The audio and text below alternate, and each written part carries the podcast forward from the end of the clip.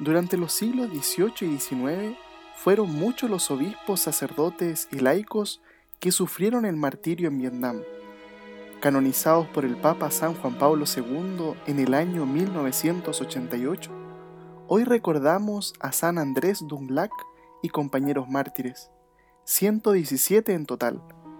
Entre ellos hay 96 vietnamitas, 11 españoles y 10 franceses.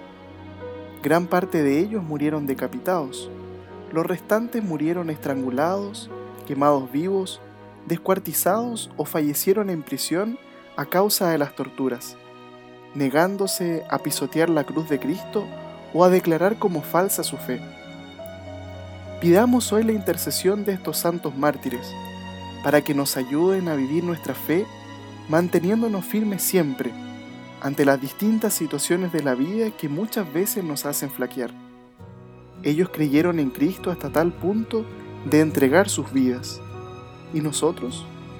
Que el Señor nos ayude a serle siempre fiel.